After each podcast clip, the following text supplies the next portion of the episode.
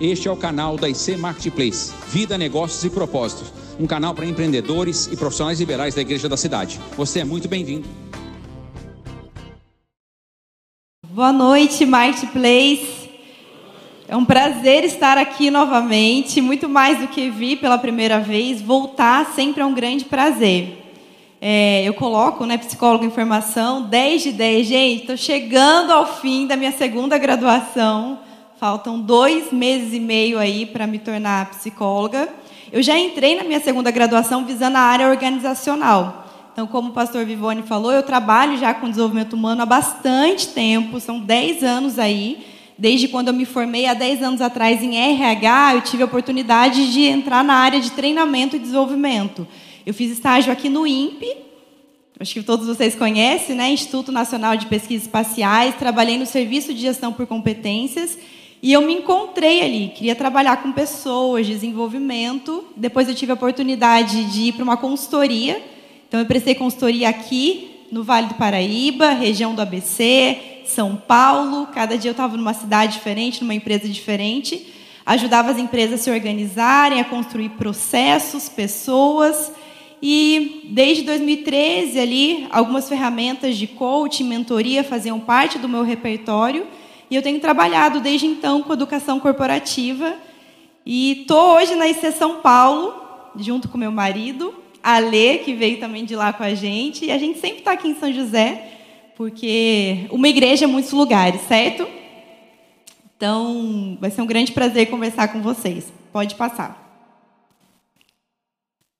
Quer me dar o controlinho? Ah, obrigada. É, então, aí são algumas empresas que eu tenho a oportunidade de atender né, nos últimos anos, algumas de forma recorrente, e tem sido muito bom.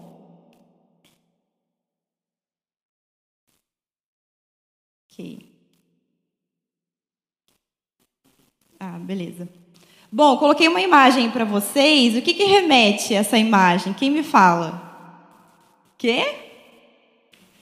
Titanic, né? Se vocês, se vocês recordarem, eu não sei quantas vezes vocês já assistiram esse filme. Eu assisti bastante vezes, né?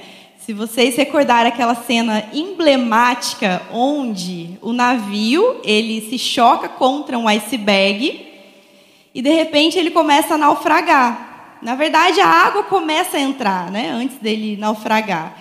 E aí, não sei se vocês lembram uma cena onde existem músicos ali, e aí um deles fica no posto e, come... e volta a tocar. E aí o outro vê que o músico parou, começa e a banda toca, e todo mundo correndo de um lado para o outro, desesperado, e a banda tocando ali. Quem lembra disso? Gente, é, quando a gente fala do tema de hoje, novos tempos, novos líderes, é uma metáfora do Titanic. Existem muitas pessoas que estão vendo as águas das mudanças entrarem nas empresas, nos modelos de gestão, e elas estão exatamente no mesmo lugar, tocando, como se nada tivesse acontecendo. Então, o tema de hoje ele é muito pertinente porque nós nunca, nunca vivemos um tempo como esse, onde existe aceleração da informação, a gente está na era do conhecimento, era pós-digital, existem muitas mudanças e a gente não pode deixar com que essas águas inundem o nosso navio, a, nossa empresa, a nossa carreira, sem nos mobilizarmos com isso, sem fazermos algo né? Porque daqui a pouco a água pode naufragar o seu barco. Então, não é o caminho que nós queremos, ok?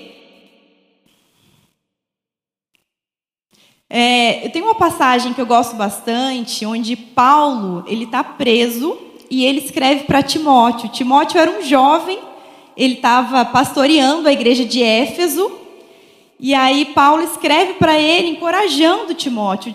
Timóteo, por ser jovem, estava enfrentando alguns desafios naquela época. E Paulo escreve para ele: Olha, por cujo motivo te lembro que despertes o dom de Deus que existe em ti, pela imposição das minhas mãos. Paulo estava falando para ele: desperte o dom de Deus que há em ti. E hoje eu vim falar para você que o dom que Deus te deu, ele já está em você. Mas eu e você que precisamos despertar esse dom. O dom ele já existe. E na linguagem original é assim: faça arder como fogo. Então, se existe um dom aí dentro de você, seja de liderar, seja de empreender, seja de gerar riqueza, faça isso, porque ele já está em você. Mas sou eu e você quem precisamos despertar. E aí, é, recentemente eu fui no lançamento de um livro que chama Liderança Disruptiva, do Sandro Magaldi e do Salib Neto. E eles falaram essa frase. Na verdade, eu lendo o livro, de novo me deparei com essa frase, né? O modelo atual de liderança foi forjado em um mundo que já não existe mais. Quantos aqui são líderes? Só para eu entender. Legal, a gente tem bastante líderes aqui. O modelo de liderança, ele foi fabricado, o modelo atual, ele foi fabricado num mundo que já não existe mais, onde era aquela lógica do comando e controle, do gestor. O pastor Vivone falou, né, do capataz, onde você tinha que a diferença, né? O gestor era o feitor, era o executor. Ele tinha que fazer a máquina funcionar, ele tinha que fazer o negócio funcionar. Então ele fazia as coisas acontecerem, ele previa, controlava. Hoje a gente está falando sobre uma liderança humanizada. E quando a gente fala em liderança humanizada, é onde o líder ele é um arquiteto de negócios, ele é um desenvolvedor de pessoas. Ele precisa olhar por esse ângulo. Ele não pode olhar mais no viés que era apenas de fazer a máquina funcionar com os recursos que ele tinha. E recursos, diga-se, máquinas, pessoas, não, hoje existe um outro olhar e a gente precisa se atualizar. Então, o líder hoje, ele conecta pessoas, propósito, negócios. O líder, ele constrói ambientes colaborativos. Ele não, o líder, ele é um colaborador. Ele colabora com o desenvolvimento das pessoas, mas ele, ele não só colabora, mas ele também proporciona ambientes colaborativos, onde as pessoas se ajudam. Ele é um construtor de ambientes de aprendizado ele fomenta o aprendizado. Então, antigamente era só a efetividade, lógica, números, processo. E hoje ele precisa olhar para a afetividade também. Pessoas, conexões, se importar. O que, que as pessoas que estão aqui na minha empresa gostam? Eu preciso olhar para o lado e me conectar com o coleguinha do lado. Independente se você é líder ou não, mas como é que eu, de repente, é, te ajudo? E eu preciso entender. A gente fala sobre poesia, a gente fala sobre música, como é que a gente vive. A gente sempre falava, né? Hemisfério esquerdo, direito. Antigamente é assim, ó. Você é bom em exatas, tudo bem, mas se vira, você tem que ser bom em humanas, né? O paradigma era esse. Aí, à medida que a gente foi caminhando, mudou. Mudou a falar, ah, não, já que você é bom em exatas, esquece humanas. Foca no que você é bom. Hoje em dia, de novo, a gente fala sobre a gente transitar em áreas diferentes que a nossa. Então, de repente, se eu tenho um lado ali de exatas, eu também preciso entender de humanas, porque isso me deixa com um diferencial competitivo e o líder ele precisa dominar. Então, hoje você que é líder, ou você que pensa em liderar, ou você é líder da sua carreira. Talvez você não seja um líder de pessoas, talvez você não seja um líder de equipe, mas você precisa liderar a sua carreira, o cargo que você ocupa. Então precisa ter na agenda priorizar o relacionamento com as pessoas. Se você é aquele que se afunda nas tarefas e você esquece as pessoas, você está no lugar errado. Porque empresas são feitas de pessoas é, uma pergunta que precisa estar na sua agenda: como eu posso ajudar essa pessoa do meu lado a se tornar mais valiosa como indivíduo?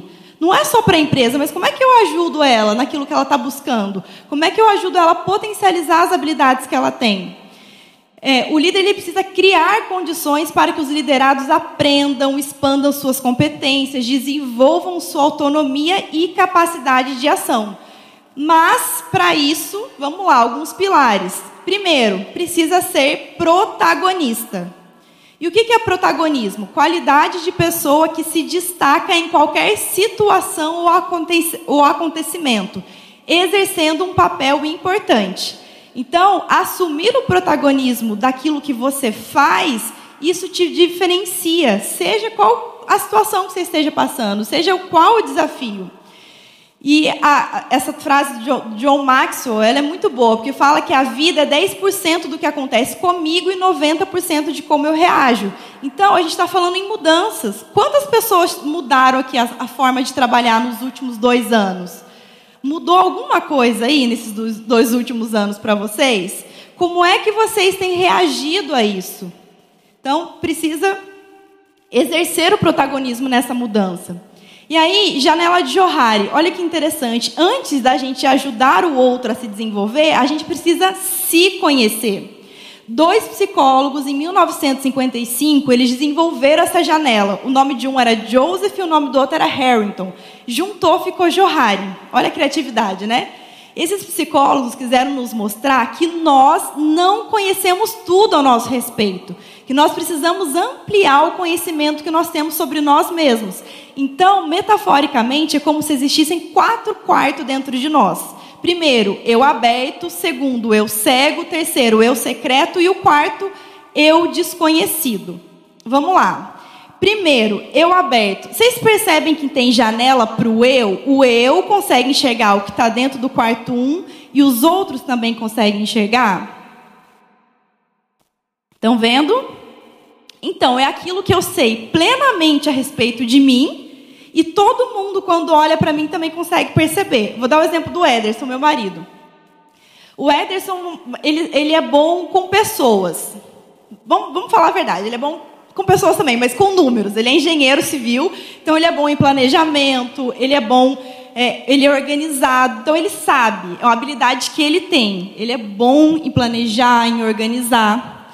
E todo mundo, quando olha para ele, fala: Nossa, quer, quer fazer um projeto acontecer, coloca na mão dele.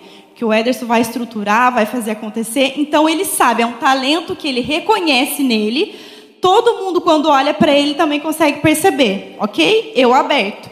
Mas, por outro lado, pode ser uma inabilidade. Então, vamos supor que eu sou mais introvertida. Eu seja mais introvertida. Eu fujo de holofote, eu fujo de câmera, de plateia. Falando isso, eu nem dei boa noite, pessoal, que vai assistir a gente depois, viu? Boa noite, pessoal. Espero que vocês estejam assistindo aí depois e vocês gostem. Eu fujo de plateia, de palco, de holofote. Tá todo mundo conversando na empresa. O que, que eu faço? Eu tendo a me isolar, eu fico mais na minha. E eu sei, às vezes eu vou para casa depois de uma reunião, eu penso assim, pô, Flávia, você podia ser mais expansiva, você podia ter falado mais, você podia ter contribuído, mas eu não consigo, aquilo me trava. E eu sei, eu reconheço isso em mim. Todo mundo, quando olha para mim, também consegue perceber. E eles comentam: você vê a Flávia? Ela podia contribuir mais nas reuniões, ela podia falar mais. Você vê que está todo mundo interagindo, ela fica mais na dela. Eu acho que ela é mais introvertida. Ou seja, então eu aberto pode ser uma habilidade que você sabe que você tem, todo mundo vê, mas pode ser uma inabilidade que você reconhece e também está todo mundo percebendo, ok? Quarto 2, eu cego. Vocês estão vendo que não tem janela para o eu? O eu não consegue enxergar o que está dentro do quarto 2, só os outros. Então é aquilo que está todo mundo vendo a respeito do Diegão, todo mundo. Mas o Diego não consegue ver. Eu brinco que é o alface no dente. Eu acho que eu estou aqui né, tranquilinha, falando na frente de vocês, aí alguém fala assim, Flá, dá uma limpadinha, tem um alface aí no meio do seu dente. Eu falo, eu imagina, claro que não. E continuo falando como se nada tivesse acontecendo. Eu cego, tá todo mundo enxergando aquilo em você, mas você não consegue ver. Para você se desenvolver, você precisa ampliar esse quarto. Gente, às vezes você tem um talento, as pessoas olham para você e falam: Fulana, Vivi, você é tão boa nisso, menina, por que você não investe em tal coisa? Você já reparou quando você é boa? A Vivi fala: Eu imagina, claro que não. Uma segunda pessoa chega e fala: Vivi, você tem talento para isso, investe naquilo. A Vivi, ah, não, todo mundo está vendo às vezes um potencial em você, mas você não consegue enxergar. Eu cego. Do contrário, também é verdade. Eu lembro uma vez, em 2014, atendi uma empresa, consultoria, em, em Itaquá, Itaquaquecetuba. A gente foi fazer um trabalho, porque o turnover estava alto, as pessoas desmotivadas, saindo da empresa. Nos contrataram, a gente chegou, fizemos uma pesquisa de clima organizacional para identificar qual era o problema e a gente chegou na própria conclusão do problema, que era o dono, o diretor, era uma empresa pequena, familiar, e o dono ele tinha uma postura mais agressiva. É, ele tinha um comportamento ali né, mais duro. E aquilo começou a, a causar um, um, um desgosto nas pessoas. As pessoas começaram a sair. Quando a consultoria chega, olha, faz um clima, faz uma pesquisa de clima organizacional, identifica aquilo e tenta trabalhar alguns comportamentos, ele não reconhece, ele não consegue enxergar. E aí existe uma resistência. E eu lembro como se fosse hoje. A gente teve que fazer uma intervenção. A gente colocou essa janela na mesa de reunião, era uma sala, uma mesa de reunião, a gente projetou a janela. Tava eu, uma outra consultora, o, o diretor da consultoria e esse diretor. E aí o diretor, ele fez uma, o nosso diretor da consultoria, ele fez uma intervenção. Ele falou: "Amigão, janela de Johari, você se acha o pai dessa empresa, mas todo mundo te vê como carrasco. As pessoas, elas não respeitam você, as pessoas têm medo de você. Na hora ele falou: Como assim? Quem? Quem falou? Quem falou? Todo o trabalho, tudo que a gente estava fazendo apontava. Mas ele não conseguia enxergar. Eu cego. Eu lembro que depois desse feedback, né, passou as semanas, ele começou a baixar a guarda. Ele começou a observar os comportamentos e o comportamento foi mudando. Então, é, as pessoas que te dão feedback são para isso. Gente, isso aqui foi um divisor de águas na minha vida. Eu trabalhava numa consultoria, como eu comentei com vocês, e aí o diretor, o, dono dessa consultoria, às vezes eu estava vindo de um cliente de São Paulo para São José, ele me ligava e falava, Flá, parabéns, o cliente tal está mandando super bem, você fez isso, isso, isso. Eu desligava o telefone e pensava assim, ai, está querendo me agradar. Aí, um dia, né, dava um curso aqui, às vezes eu não estava em cliente, eu estava no curso como staff, na frente de 40 empresários, ele falava, não, porque a Flávia na empresa tal está fazendo tal coisa, e aí eu pensava, ai, está querendo me motivar. Aí um dia no evento com 300 pessoas, ele lá do palco fala meu nome e tal, todo mundo. Ai, está querendo me manter na empresa. Ou seja, todo o feedback que ele dava referente ao meu potencial, ou ele queria me agradar, ou ele queria me motivar, ou ele queria me manter na empresa. Eu não acreditava nisso. E aí um dia um colega meu, foi um dos melhores feedbacks que eu recebi na minha vida. Ele percebeu essa síndrome do patinho feio ele falou: "Vem cá, vem cá. Você já viu ele falando isso, isso, isso para alguém? Eu falei, não. Você já viu ele fazendo isso, isso para alguém? Eu falei, não. Você... Ele falou, então pronto. Se ele fala isso de você, é porque ele vê isso em você. Começa a acreditar. Nossa, aquilo me caiu como uma luva. Parece que essa parede se quebrou. E eu comecei a me apropriar de quem eu era e do que eu fazia. Eu falei, é verdade. Eu estou num cliente há dois anos. Se eu estou lá e eles renovaram o contrato, é porque o meu trabalho está sendo feito. Gente, as pessoas podem acreditar em vocês, mas se vocês não acreditam, é limitado. Vai só até um certo ponto. Então você precisa se apropriar do que você faz, de quem você é. E aí sim, uma mudança de dentro para fora. As pessoas falam: o que aconteceu? Nossa, tá, a postura está diferente, né? Por quê? Porque de fato você acredita naquilo. Ok? Então, segundo, quarto, eu cego. Pode ser para talento, mas pode ser também alguma inabilidade. Né? Uma pessoa fala assim, ah, mas trocou a ferradura hoje?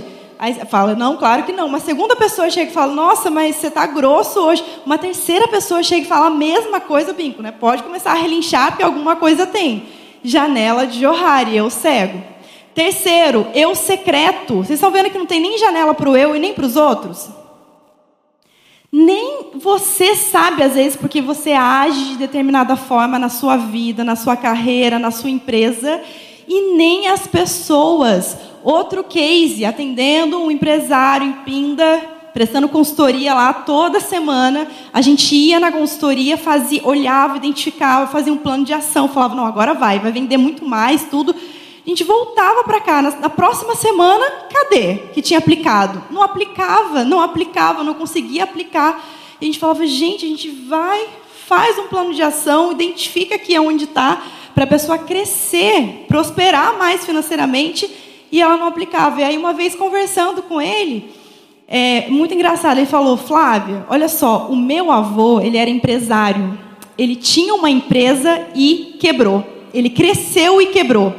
O meu pai era empresário. Ele tinha uma empresa, ele cresceu e quebrou. Logo, na cabeça dele era o quê? Eu vou crescer e se eu crescer eu vou quebrar. Olha que louco, né? E aí todo o comportamento dele agia contra um plano de ação que a gente fazia. Eu secreto. Às vezes eu não sei por que, que eu ajo de determinada forma. Eu preciso investigar, jogar a luz como? Através de leituras, de curso. O Espírito Santo ilumina a gente também, mostra a gente. Então, a gente precisa investir nesse autoconhecimento. Tem um, um pensador que ele fala assim: o homem ainda não aprendeu a desenvolver e a explorar todas as habilidades que habitam dentro de si, todas as potencialidades. Então, que você se conecte com alguém também que ajude você a enxergar. E o eu desconhecido, aquilo que você tranca sete chaves. Está vendo que só tem uma janela para o eu?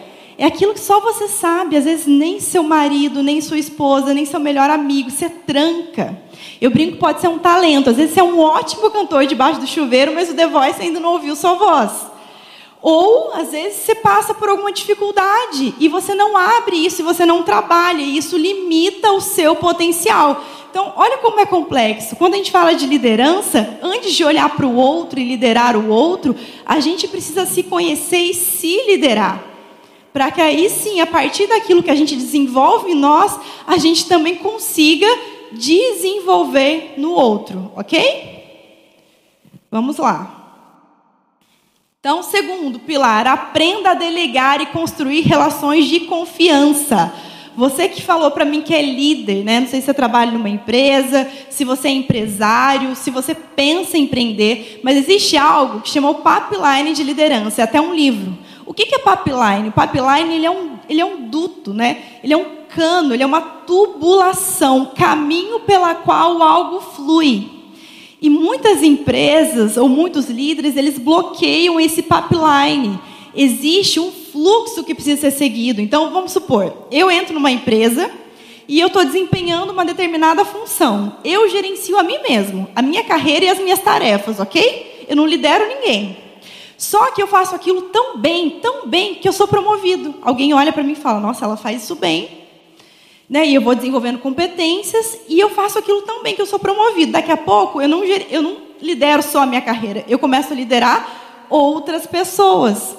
Só que sabe o que, que acontece? Eu tenho medo de falhar em algo novo. Por quê? Porque eu era reconhecida aqui pelo que eu fazia. Eu dominava, eu fazia isso muito bem, de olhos fechados.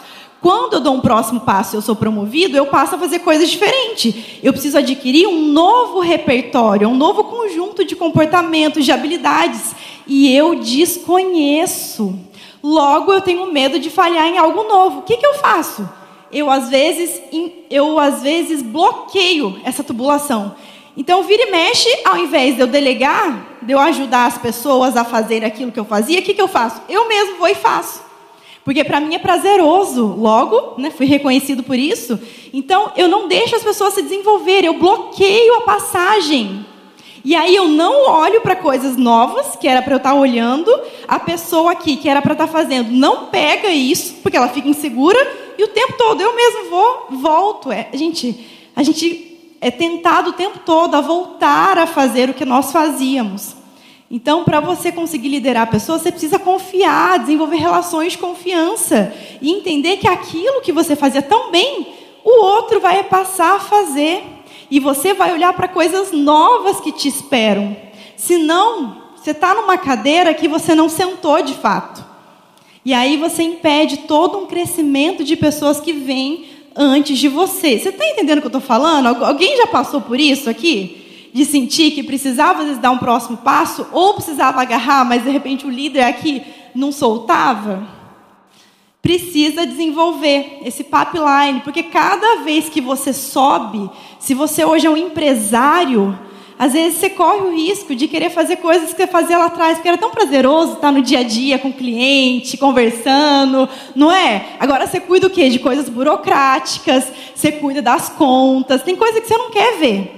Então, é muito fácil a gente se afundar em coisas aqui primárias que a gente fazia antes. Mas se tem pessoas na empresa para fazer, delegue, confie, porque isso ajuda o seu crescimento e o crescimento das pessoas. Olha só essa pesquisa, né? As pessoas pedem demissão de seus chefes e não das empresas. 80% das pessoas citam seus gestores como principal motivo de demissão. Não seja esse chefe, seja um líder. Terceiro, desenvolva a ambidestria. Olha que interessante, nos atemos à realidade já existente em detrimento do desconhecido. Não é intuitivo o reconhecimento de novos padrões, então a gente não consegue perceber mudanças assim. A gente já se apega ao conhecido, porque o nosso cérebro, ele não quer gastar esforço cognitivo pensando em coisas novas, em novas possibilidades, em novos cenários. A gente se agarra ao que já é conhecido. E com isso, você pode deixar muita coisa passar. Aqui está falando novos referenciais ou qualquer outro elemento diante do cotidiano. E aí, o que, quando a gente fala de ambidestria, o que, é ambidestria? Quem, quem me fala aqui, por exemplo, um jogador ambidestro, o que, que ele faz? Ele joga com as duas pernas, com a esquerda e com a direita. Beleza, ambidestria é isso. Você, aqui a gente está falando de três coisas: de organizações ambidestras, né, empresas ambidestras, a gente está falando sobre liderança ambidestra e sobre profissionais ambidestros. Vamos lá. Quando a gente fala de líderes ambidestros, a gente está falando que, ao mesmo tempo que você faz bem o que você faz hoje, você executa a operação e tem excelência operacional ali nos processos, você também olha para o futuro, para novas demandas, você olha para inovação, novas tendências. Então, a ambidestria é, ao mesmo tempo que eu faço o meu negócio girar com aquilo que existe hoje, né, um serviço que eu presto hoje, um produto que eu faço hoje, eu já estou me antecipando e olhando lá para frente o que vai virar tendência que hoje eu não tenho no meu negócio. O que amanhã vai estar tá em alta que hoje eu não tenho no meu portfólio. O líder ambidestro, ele antecipa o futuro, ele faz as duas coisas ao mesmo tempo. Peraí, hoje a gente faz assim, mas a empresa X e Y já está fazendo daquele jeito. Será que eu não tenho também que importar essa prática para minha empresa hoje? Ambidestria. A gente está falando de líderes. Agora, você que é um profissional, sabe o que, que seria uma ambidestria? Por exemplo, você tem seu motor 1. Você, de repente, é CLT, você trabalha numa empresa, motor 1 sua vaca leiteira. Só que ao mesmo tempo você começa a desenvolver o seu motor 2. Isso é ambidestria. O que é o motor 2? De repente é um complemento de renda, eu começo a empreender, começo a vender alguma coisa que eu gosto. Então eu tenho trabalho na empresa, mas eu começo a fazer alguma coisa aqui, começo a empreender, começo a testar algum produto, algum serviço. Esse motor 2 ele pode ser um complemento do motor 1, um, complemento de renda, ou ele pode ser um plano que futuramente ele vai virar o meu motor 1. Gente, eu comecei assim. Eu trabalhava como consultora, CLT, motor 1. Só que ao mesmo tempo, o que, que eu fiz? Subloquei uma sala aqui no Espaço Andrômeda, comecei a desenvolver meu motor 2, comecei a ter os meus clientes direto. E aí fui testando, fui testando, fui testando. Chegou uma hora que eu me senti segura para fazer essa transição. E o meu motor 2 antes virou meu motor 1 hoje. Eu tenho a minha empresa mas eu fiz esse teste. Às vezes você está aqui porque você quer empreender, talvez você ainda não tenha uma empresa, não tenha um negócio. E aí tem muitas pessoas que falam, né? Larga tudo, faz. Não, gente, tem os boletos motivacionais, certo? A gente tem conta para pagar. Não é assim? Então, de repente, você pode fazer esse teste. O que, que hoje, mesmo trabalhando, eu posso desenvolver em paralelo? Daqui a pouco, isso pode virar o seu motor 1. Estão entendendo? Beleza? Ok. E aí, eu trouxe o sapinho, porque meu sogro está aqui hoje, ele gostou da história do sapo, né? Dizem que se você pega um sapo e coloca o, o sapo dentro de uma panela de água fervendo, ele pula de lá, porque ele vê que não é a temperatura para ele. Só que se você pega esse mesmo sapo, coloca ele dentro de uma panela com água em temperatura ambiente e você começa a subir esse fogo e você começa a aquecer o fogo aos poucos, aquela água vai esquentando, aquela água vai ficando morna. E aquele sapo, ele vai se acomodando dentro da panela e ele não sente aquela água esquentando. Ele não sente a mudança de temperatura. Daqui a pouco a água ferve aquele sapo morre, porque ele não sentiu a mudança de temperatura. Primeiro, a água foi ficando tão gostosa que ele não entendeu qual era o momento dele pular de lá. E segundo, não sentiu essa mudança. Então, ambidestria no seu negócio, na sua vida, porque as coisas estão mudando, são novos tempos, novos modelos de gestão, de liderança. Se você deixar, daqui a pouco você fica igual esse sapo, onde você vai se acomodando com aquilo que você faz. Eu ouvindo hoje, é, falando que empresas hoje elas não estão sucumbindo por algo de errado que elas estão fazendo. Não, elas estão morrendo por, fa por fazer algo certo, só que por fazer isso há muito tempo da mesma forma. Olha a importância da reinvenção. Não morra na panela.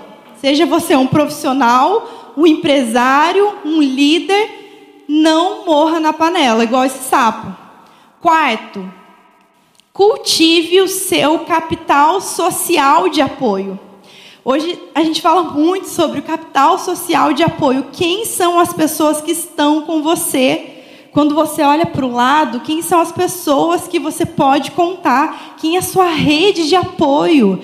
Essas pessoas ajudam a elevar o seu potencial. Olha só, Shaw Acre, ele foi um estudante de Harvard depois ele cresceu e aí se tornou um professor de Harvard e ele aplicou várias pesquisas no meio acadêmico. E ele quis entender se essas mesmas pesquisas né, que ele aplicou no meio acadêmico, assim, por que, que as pessoas chegam na melhor universidade do mundo e elas têm depressão? Por que, que as pessoas chegam na melhor universidade do mundo, na mais concorrida, em Harvard, e são infelizes? E ele aplicou várias pesquisas no meio acadêmico, depois ele foi para o mundo corporativo. Por que, que algumas pessoas são felizes no trabalho, outras não? Por que, que umas pessoas são bem-sucedidas e outras não? E aí, estudando pessoas, ele fala que você, em alta performance, você só consegue atingir a sua pequena potência. Você em alta performance, você treina todos os dias, você cuida da sua alimentação, você lê, você é uma pessoa que está ali muito bem. Mas mesmo que você faça tudo isso, você só consegue atingir o seu pequeno potencial. E sabe como é que você consegue atingir seu grande potencial? Quando você se conecta com as pessoas certas. É só através das conexões certas que você consegue atingir o seu grande potencial. E aí essa cama elástica eu coloco uma metáfora, né? Quantos aqui têm filhos? Tá, a minha sobrinha está aqui hoje, ainda estou no projeto Baby, ainda não temos. Mas, gente, se vocês já pularam na cama elástica com uma criança, se primeiro, se a criança ela pula sozinha, a altura dela vai até um certo, até um certo ponto, né? Até uma certa altura ali, o pulo dela. Só que se você pula junto com essa criança na cama elástica, se a criança pula e você pula de outro lado fazendo contrapeso, o salto dela vai muito mais alto. Então, a metáfora da cama elástica é pule com pessoas que estão pulando ao seu lado, porque você consegue ir muito mais longe, você atinge lugares muito mais altos. Se você tiver pessoas que pulam com você, pessoas que elevam o seu potencial e não pessoas que te puxam para baixo. Eu separei um vídeo, eu não sei se está aí. O vídeo está aí? Tá. Gente, uma cliente minha falou, Flávia, na hora que eu vi o vídeo eu lembrei de você. Menina, você fala do lado da cama elástica, do grande potencial. Eu vi esse vídeo, lembrei de você, me mandou. Quero mostrar para vocês.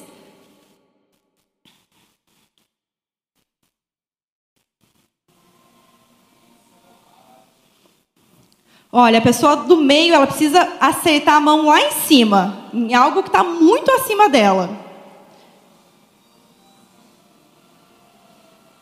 Olha lá. Que legal.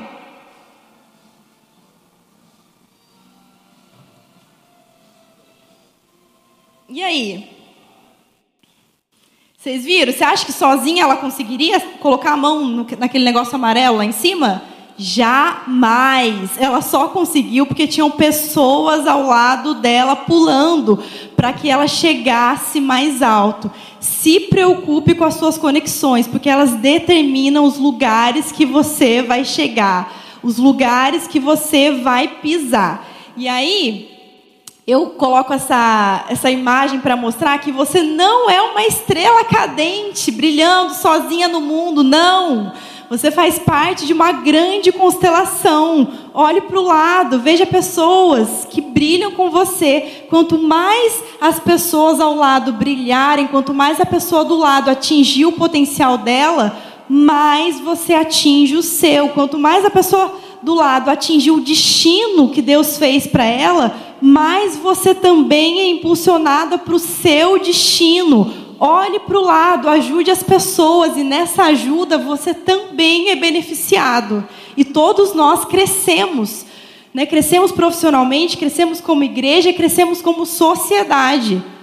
E aí o autor ele vai falar, então beleza, já que eu preciso me conectar com as pessoas certas para atingir o meu grande potencial, quem então são essas pessoas certas? E aí ele vai trazer três tipos de pessoas: pessoas que são pilares, pessoas que são ponte e pessoas que são extensoras. Então, para que você atinja seu, atinja seu grande potencial, você precisa se conectar com esses três tipos de pessoa. Primeiro, pessoas pilares, o nome já diz, são pessoas que sustentam você, elas te dão um colo, um holding.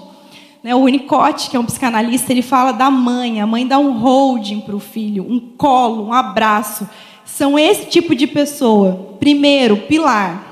Pessoas que você corre no dia mal, no dia que a doença chega na sua casa, que a demissão veio, que a empresa não está tão bem.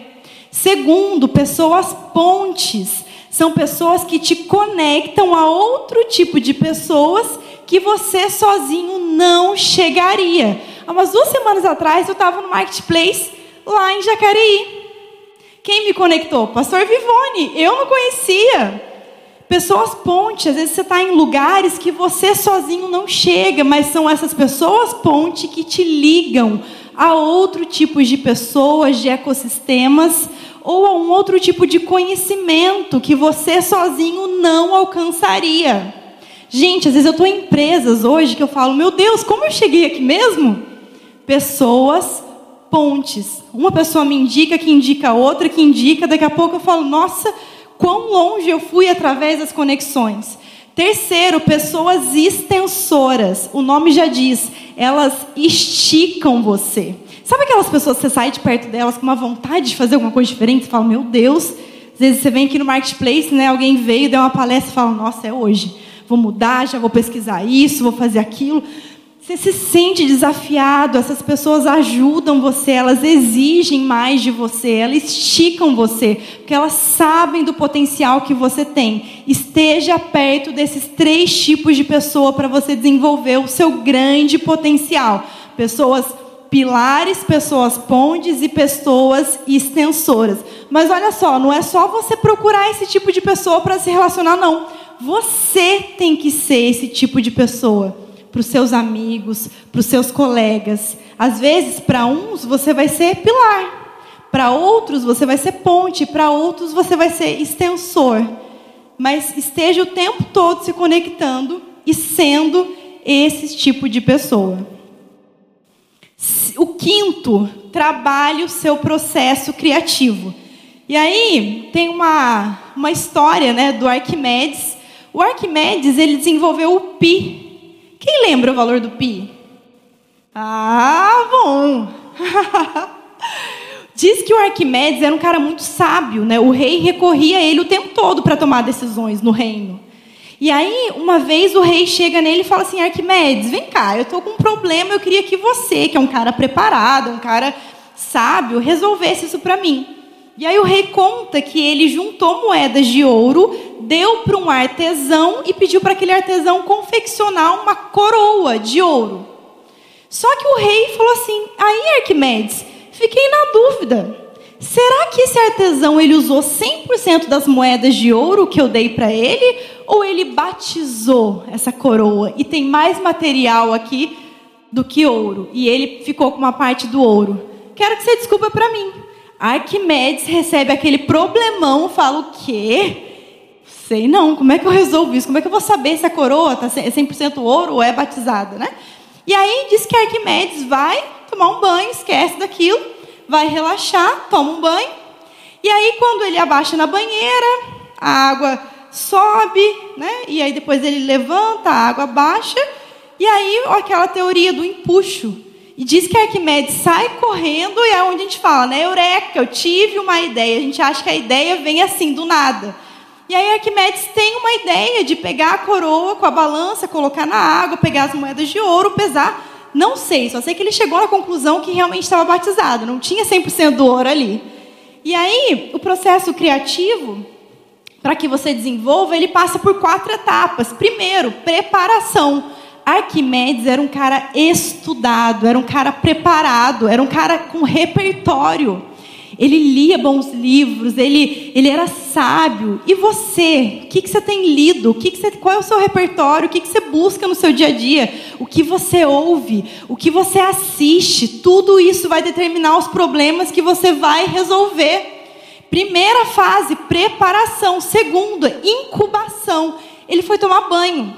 Ele deixou o problema incubado. Ele falou: não sei, não faço a mínima ideia. Ih, já resolvi outras coisas, mas isso não.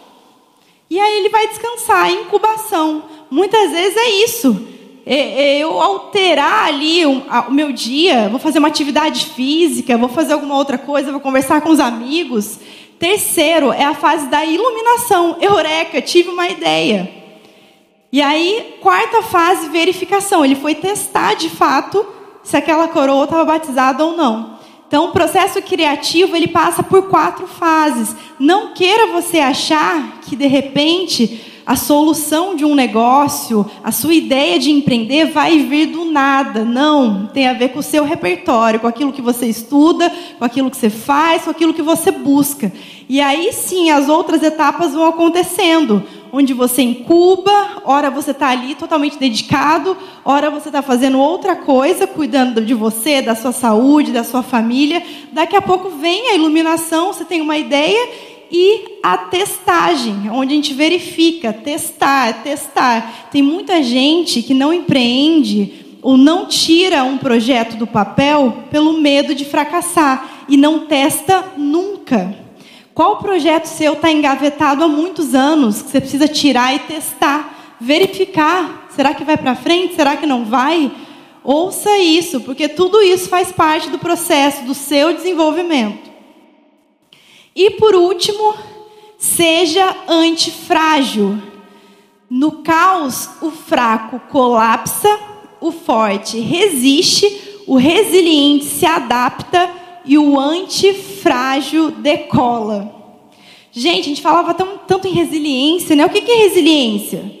É quando, por exemplo, uma árvore, né? Ela entorta, entorta, entorta, não quebra, volta no mesmo estado original. Quando a gente fala da antifragilidade, é um passo além. O antifrágil, ele não volta a ser o que ele era depois de uma crise, depois de uma tempestade. Ele volta ainda muito mais forte. Então eu espero que você, nesse período de que a gente passou e a gente tem passado ainda por muitas mudanças, você tenha saído muito mais forte, olhando para coisas que você não olhava antes, que novos horizontes se abram na sua direção. E aí, de novo, essa frase: no caos, o fraco colapsa, o forte resiste, o resiliente se adapta e o antifrágil decola. Que você que você seja antifrágil na sua carreira, no seu negócio, como empreendedor, como líder. Não se abata, não volte a ser o que você era, mas que você volte muito melhor.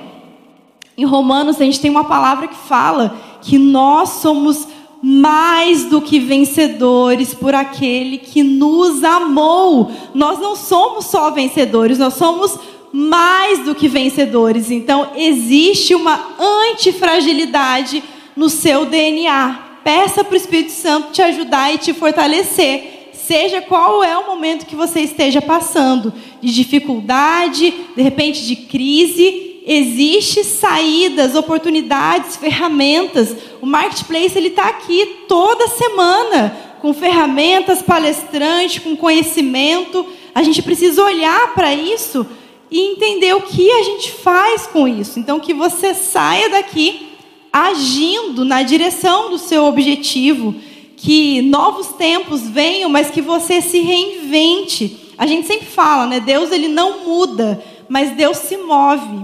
E existe mudanças acontecendo e nós mudamos também com o tempo. Então, se reinventar faz parte. Que a gente não venha apenas reagir às mudanças, mas que nós venhamos a protagonizá-las. Nós vamos adiante. E aí, finalizando, perguntaram certa vez para Klaus Miller, um matemático alemão, quando é necessário mudar? E ele disse: antes que seja necessário. Então, que a mudança te abrace e te encontre. Hoje eu brinco assim, né? É, a gente está morando em São Paulo. São Paulo é a oitava cidade que eu moro, porque desde criança eu mudo. E aí, meu pai era pastor, a gente mudava. Aí eu falei: não vou, não vou casar com pastor. Casei com engenheiro que faz obra numa cidade, fica dois anos, muda. Então, estou mudando. E antigamente, às vezes, eu fugia, resistia. Hoje eu vejo uma mudança passando, eu já abraço. Porque o quanto as mudanças nos fazem crescer. Então, quando é necessário mudar? Antes que seja necessário. Obrigada.